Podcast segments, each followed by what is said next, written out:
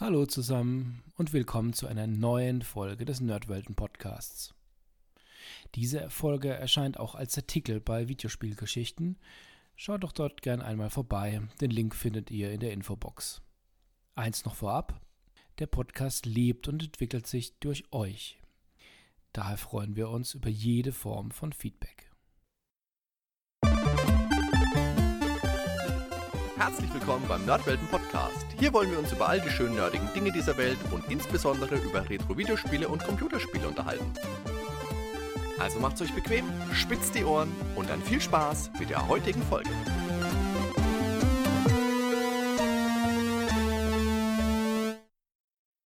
Wenn jemand heute von einem Strategiespiel namens Stronghold spricht, dann denkt jeder sofort an die 2001 gestartete und langlebige Spieleserie von Firefly Studios die ist bei vielen Spielern noch heute und auch bei mir in der Lage, warme Erinnerungen zu wecken.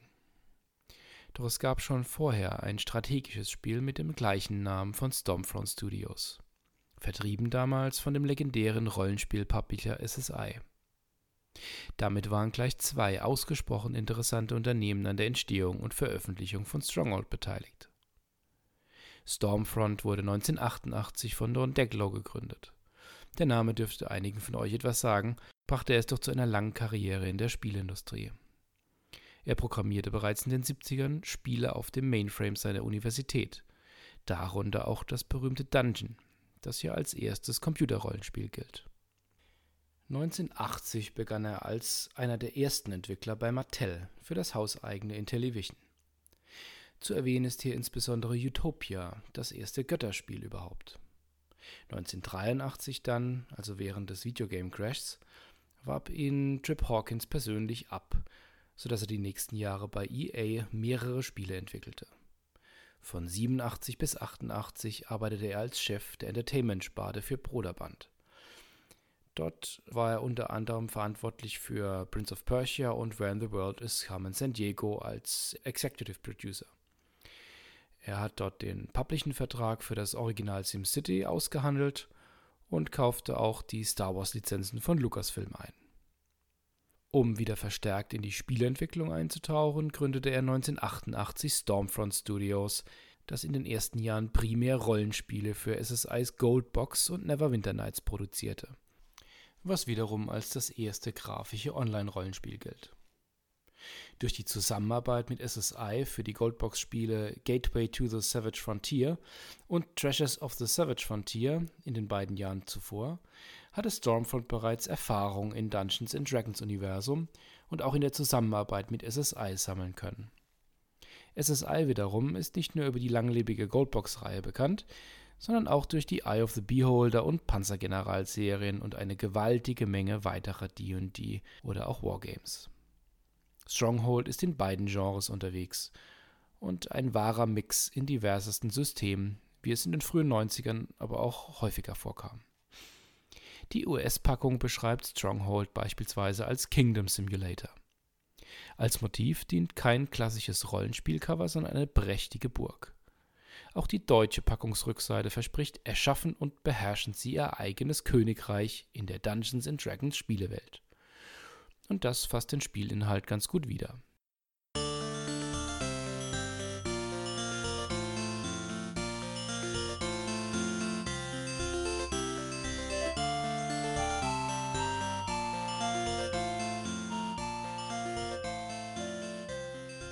Zum Spieleinstieg können wir uns eine Karte auswählen oder generieren lassen. Welche für den Einstieg wirklich geeignet ist, sagt uns das Spiel nicht direkt. Es folgt anschließend die Einstellung des Hostility Words. Wir möchten erst einmal ins Spiel reinkommen und wählen daher die friedlichste Einstellung. Wir starten dann mitten auf einem Feld in einer dreidimensional dargestellten Landschaft. Dabei schauen wir weder aus der Vogelperspektive noch komplett isometrisch von schräg oben auf das Geschehen, sondern auf Bodenebene, so als stünden wir selbst auf der Wiese und blickten in die Landschaft.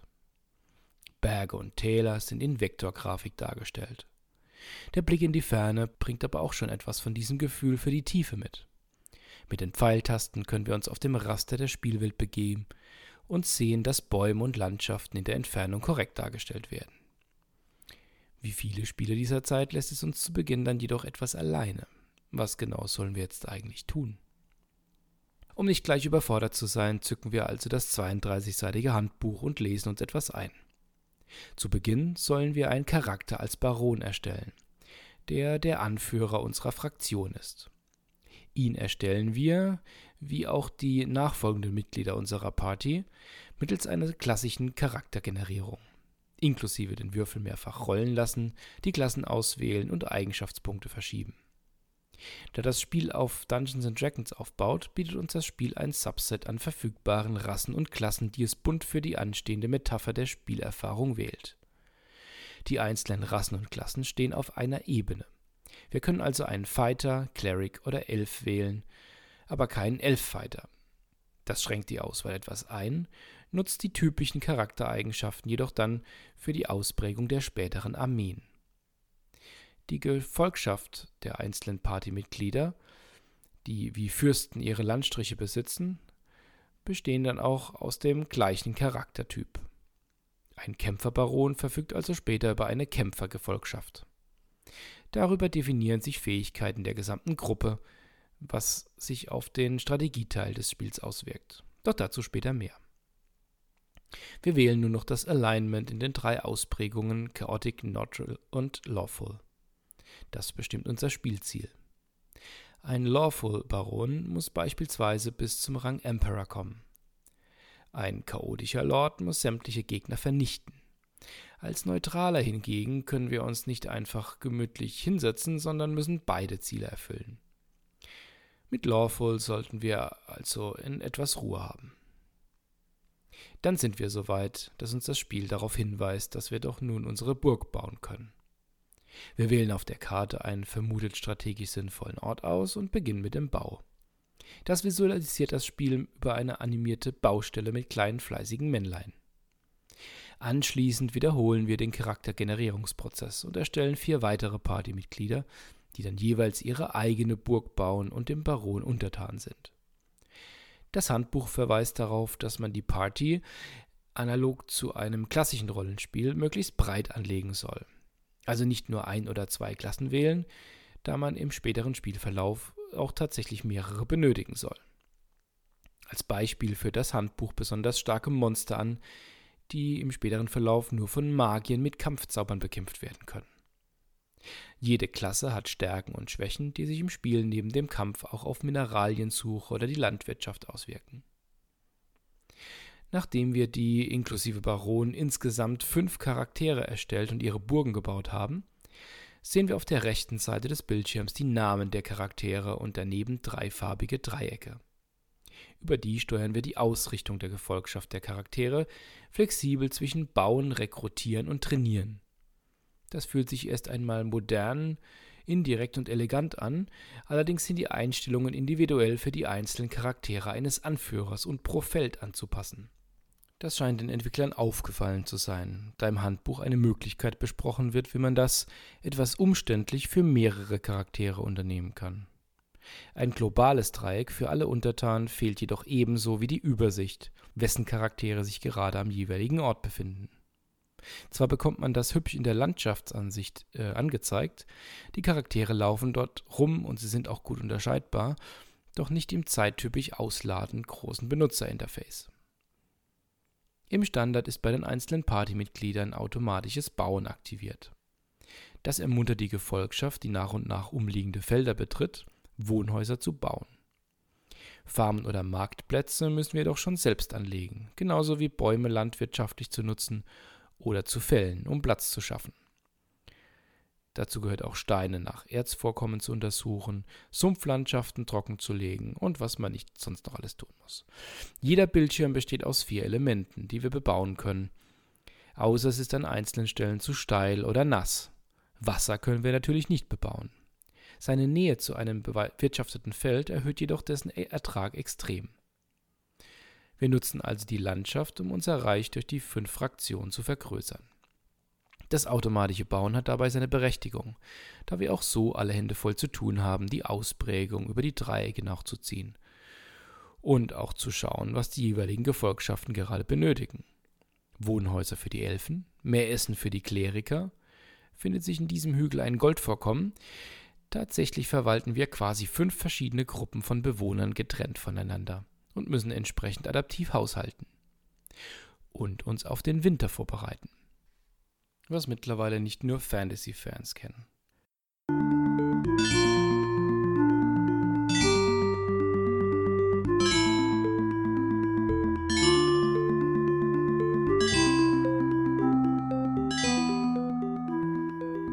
Natürlich hat mich das beim ersten Wiederspiel nicht sonderlich gekümmert, und so hatte ich schnell mit Hunger zu kämpfen. Meine Nahrungsvorräte brauchten sich schnell auf, da die Felder zu dieser Zeit kaum Ertrag liefern und sich die Bevölkerung aus den Getreidevorräten ernährt. Natürlich nur, wenn diese auch gefüllt sind. Immerhin, eine hungernde Fraktion bekommt auch Getreide von einer anderen, gut versorgten. Die einzelnen Charaktere mit ihrer Gefolgschaft entwickelten sich bereits nach wenigen Quartalen sehr unterschiedlich. Die Zwerge in den Bergen fanden eine Goldmine nach der anderen und wussten gar nicht, wohin mit ihrem Geld. Die Menschen in Wassernähe sammelten Nahrung ein ohne Ende, und die Elfen im Süden schafften es einfach nicht, ihren Haushalt in Griff zu behalten. Die Vielzahl an Gebäuden auf großer Fläche führt schon früh zu einer gewissen Unübersichtlichkeit, insbesondere dann, wenn sich nach und nach Vertreter mehrerer Fraktionen an einem Ort tummeln. Ebenso bei den Gebäuden. Die sehen zwar von Fraktion zu Fraktion so unterschiedlich aus wie die Gefolgschaft, dennoch wäre eine klare Darstellung oder textuelle Beschreibung gut gewesen. Ich zumindest musste ständig auf einen der umliegenden Männlein klicken, um in dem hübsch gezeichneten Charakterbildschirm den jeweiligen Herrscher zu recherchieren. Das braucht man auch für die einzelnen Aussteuerungsdreiecke, die stets immer alle fünf am rechten Rand zu finden sind, unabhängig davon, ob sich gerade ein Fraktionsvertreter auf dem Bildschirm tummelt. Praktisch wäre es gewesen, zeigte die UI immer nur Dreiecke an für anwesende Vertreter einer Fraktion. Einziger Vorteil mit der umgesetzten Lösung? Wir können auch für zukünftige Besuche von Bewohnern weiterer Fraktionen die Einstellung im Vorfeld vornehmen. War ein Bildschirm mit allen vier Plätzen bebaut, stellte ich die Dreiecke immer alle auf hälftig Recruiting und Training, um neue Charaktere in meine Siedlung zu locken und die Anwesenden aufzuleveln. Am meisten fehlt dem Spiel aber bereits nach den ersten Spielstunden Übersicht. Ist man es von modernen Spielen gewohnt, übersichtliche Statistiken oder ähnliches präsentiert zu bekommen, muss man sich jedoch einiges zusammensuchen. Die wertvollste Übersicht in meinem Spiel war die jeweilige Übersichtsseite für Herrscher. Hier erfährt man die Menge an Untertanen und verfügbare Plätze in Häusern, worüber man ablesen kann, ob Wohnungsbau angesagt ist. Zudem sind hier das monatliche Einkommen und der Nahrungseingang sowie dessen Lagerungsmöglichkeiten zu sehen. Daraus leitet sich dann der Bau von Feldern oder Kornkammern ab. Doch wo Ein- und Ausgaben dediziert herkommen oder hinfließen, wie Nahrung entsteht und so weiter, das bekommen wir nicht im Detail aufgeschlüsselt. Das Spiel bietet noch weitere Reports über alle Bewohner und Gebäude, die sind jedoch teils über mehrere Bildschirme verteilt, rein textuell und eher umständlich in der Bedienung. Zuwächse über bestimmte Zeiträume, Forecasts oder ähnliches fehlen natürlich auch. Aber das war auch nicht zu erwarten und ich bin vermutlich von modernen Genrevertretern wie zum Beispiel Frostpunk durchaus verwöhnt. Immerhin, die Berichte sind ausführlich und breit gefächert. Man kann sich auch auf der Karte alle Gebäudetypen einzeln anzeigen lassen, muss ich nach Rückkehr auf die Spielkarte aber merken, wo sie sich befanden.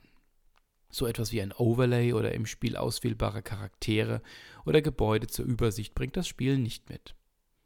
Ich wählte zwar für mein Spiel die friedliche Zielvariante, dennoch kam ich nach Bau eines Turms weit in den Osten und konnte dort gegnerische Einheiten identifizieren.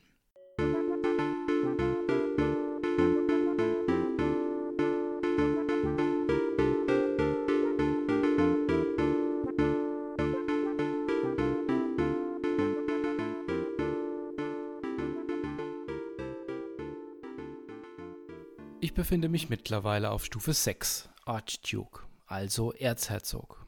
Stufe 9 wäre dann der Emperor. Die Gegner sehen aus wie gigantische Skorpione mit menschlichem Oberkörper, Man-Scorpions. Laut Handbuch verfügen sie über eine mittlere Intelligenz, aber Fernkampfmöglichkeiten mittels ihres Bogens, der vergiftete Pfeile verschießt. Einmal vergiftet sei der Tod kaum abwendbar, sagt das Buch. Na super. Um genug Schlagkraft für einen Angriff zusammenzubekommen, betrete ich in guter Dune 2 Manier ein Feld auf halber Strecke zwischen meiner Stadt und der gegnerischen Festung. Meine Armee ziehe ich dann über die Magneten auf der rechten Spielhälfte an diese Stelle, um ordentlich Schlagkraft aufzubauen. Doch was geschieht? Nichts. Ein Blick ins Handbuch verrät, dass sich die einzelnen Bewohner in drei verschiedenen Status befinden können. Home, Unassigned und Ready.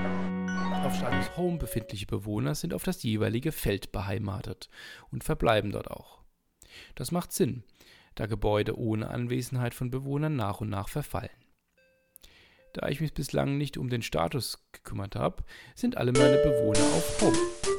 Neu rekrutierte Bewohner ziehen durch die Autobildfunktion immer wieder auf unbebaute Felder daneben, bauen dort Unterkünfte und werden dann vom Spiel automatisch auf Home gesetzt. Mir war unklar, ob ich auf diese Weise jemals einen ordentlichen Überschuss mit freien Bewohnern kommen könnte für meine Armee und schaltete daher das automatische Bauen ab.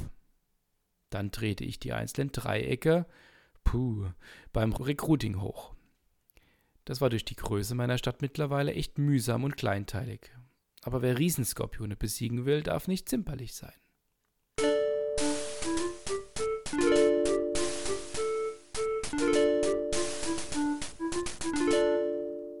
Nach und nach sammelten sich dann separate Einheiten in und um meine Stadt die entweder unassigned waren oder auf einen neuen, unbebauten Feldern automatisch auf Home eingestellt waren, was sich dann wieder manuell auf unassigned zurückänderte.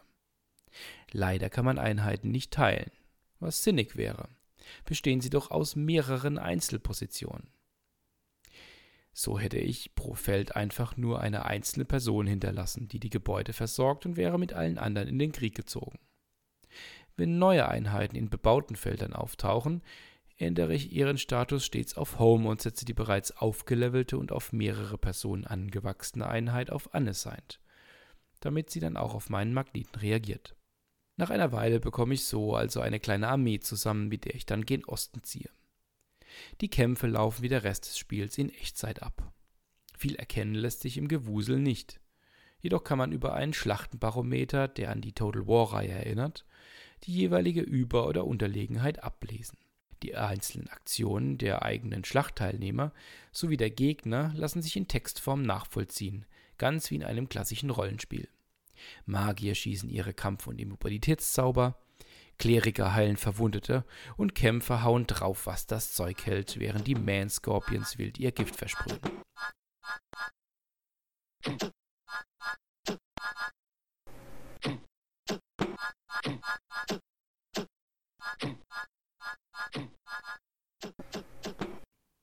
Nach und nach konnte ich den Thermometer auf meine Farbe einfärben und auch den letzten Man-Scorpion vor der Insektenburg erledigen.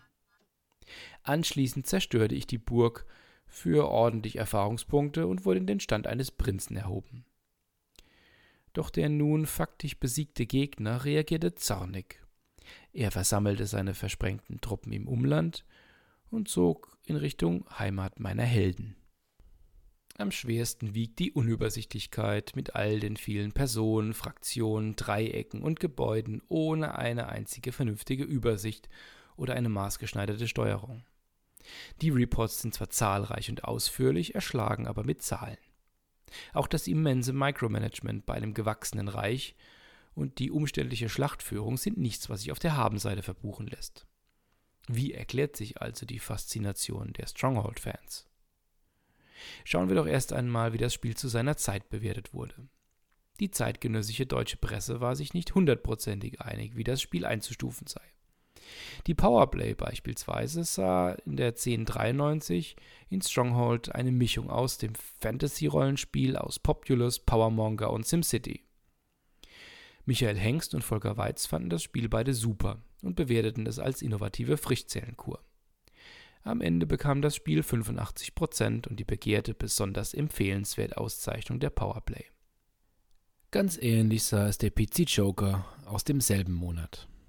Mick Schnelle lobt hier besonders die Variationsfähigkeit über generierbare Karten und die tolle Grafik, die bei ihm zu einem Rückfall in die SimCity-Sucht führten. Hier gab es dann sogar 87% Etwas anders sah es Thomas Werner bei der PC Player. Sein wertender Kommentar ist ausgesprochen interessant und aus heutiger Sicht vermutlich noch treffender als damals. Zwar lobt er die Darstellung der Spielwelt und die generelle Mischung aus Populous SimCity und Dungeons Dragons Regeln, doch bemängelt er eine aus seiner Sicht langweilige Anfangsphase, in der nicht wirklich etwas passiert. Auch die Armeesteuerung durch die Magnetfunktion fand er nicht sonderlich gelungen. Dass nach einer Weile der Überblick verloren geht, man immer wieder systematisch jeden Ort ansteuern muss, die Reports und auch die Dreieckssteuerung verbesserungsbedürftig sind, führen bei ihm am Ende zu einer 69% Wertung. Doch bei all den damals und heute festzustellenden Nickeligkeiten, wie erklärt sich die anhaltende Faszination von damaligen Spielern heute? Ist das reine Nostalgie? Da wäre zum einen die clever angelegte Präsentation der Spielwelt. Durch den flachen Blickwinkel, die hübschen Pixelgebäude und Personen und das Profil der Berge und Täler überblickt man durch die weite Sicht einen stattlichen Teil seines erschaffenen Reichs. Mit der schrittweisen Bewegungsmöglichkeit kann man als Spieler sogar ganz wie in einem Dungeon Crawler durch seine Städte laufen. Das alleine liefert schon eine ganz eigene Faszination, an die ich mich von damals noch erinnern kann und die auch heute noch funktioniert. Entwickler Don Daglow ließ verlauten, dass ihm die Idee für die Perspektive im Spiel nach dem Besuch einer Aufführung des Musicals Les Miserables in den Sinn kam. In den Städten stehen auch nicht nur Häuser, die je nach Charaktertyp des Anführers unterschiedlich aussehen, sondern es herrscht ein buntes Treiben mit Bewohnern verschiedener Fraktionen und Baustellen. Wachsen die einzelnen Fraktionsgebiete zusammen und überschneiden sich, fühlt man sich wie in einer gewachsenen Stadt. Überall ist etwas los und die hübsche VGA-Grafik ist detailliert genug, dass es Spaß macht, einfach nur durch die Gegend zu laufen und gelegentlich zu verweilen, um zuzusehen. Nicht lange natürlich. Komplexe Animationen hat das Spiel keine. Außerdem macht das Spiel etwas, was auch heute in Spielen bewusst implementiert wird. Es beschäftigt den Spieler. Von Anfang an kann man fast ohne Ende bauen, bauen, bauen. Ständig ist man als Manager unterwegs, baut Felder an oder erstellt Marktplätze und nach und nach viele weitere Gebäude. Es gibt immer etwas zu tun, auch wenn es sich durchaus als Grind anfühlt. Der Autobild unterstützt einen immerhin etwas bei dem Wohnungsbau. Übrigens, mal ganz am Rande, startet man das Spiel auf friedlicher Ebene, platziert seine insgesamt fünf Burgen und macht anschließend äh, gar nichts mehr, dann vergrößert sich das Reich ein wenig und es entstehen vereinzelt Häuser. Durch das beschränkte Essen hält sich das Wachstum jedoch in Grenzen und spätestens im zweiten Winter gibt es die ersten Todesopfer durch Verhungern. Wie viele erfolgreiche Aufballspiele bietet Stronghold die Möglichkeit, nach eigenem Einsatz und Können voranzukommen. Wer perfekt optimieren möchte, kann das tun und in höheren Schwierigkeitsgraden bestehen. Wer nur vor sich hin baut und gelegentlich nach den Wünschen der Bewohner schaut, kann sich aber auch so über ein wachsendes Reich mit vielen Bewohnern freuen. Durch die gute Progression im Spiel kommt auch das Gefühl des Fortschritts auf. Nach und nach wächst nicht nur die Stadt, sondern auch die Charakterklassen, sodass eine beträchtliche Vielzahl zusammenkommt. Die Faszination lässt sich also auch heute nachvollziehen. Nach allem, was ich so finden konnte, war Stronghold wohl kein sonderlich großer Erfolg bei den Verkäufen beschert. Das erklärt auch, warum es in den zwei noch verbliebenen Jahren mit D&D-Lizenz bei SSI kein Stronghold 2 gab. Immerhin kam der Name noch durch die beliebte und erfolgreiche Echtzeitstrategiereihe von Firefly ab 2001 zu weiterem Ruhm. Stormfront Studios entwickelte auch nach Stronghold noch lange weiter Spiele. In der zweiten Hälfte der 90er primär Sportspiele wie NASCAR Racing, Madden NFL und Tiger Woods PGA Tour. In den 2000ern dann große Lizenztitel wie Lord of the Rings Two Towers, The Spiderwick Chronicles und Aragon. Aber auch das innovative Demon's Stone. 2008 war dann endgültig Schluss und Stormfront schloss nach 20 Jahren seine Pforten. Ich hatte trotz einigen Haken und Ösen auch heute noch viel Spaß mit Stronghold. Wer auf einem modernen System in die Rolle des künftigen Emperors schlüpfen möchte, kann das mittels Installationsdateien und DOS-Box oder für ein paar Euro via GOG tun. Das Geld ist auf jeden Fall gut angelegt. Und damit endet unsere Reise in die frühen 90er. Ich hoffe, ihr hattet Spaß beim Hören und wie schon eingangs erwähnt, freuen wir uns über jede Form von Feedback, gerne bei Facebook oder direkt auf der Homepage. Macht's gut, bis zum nächsten Mal.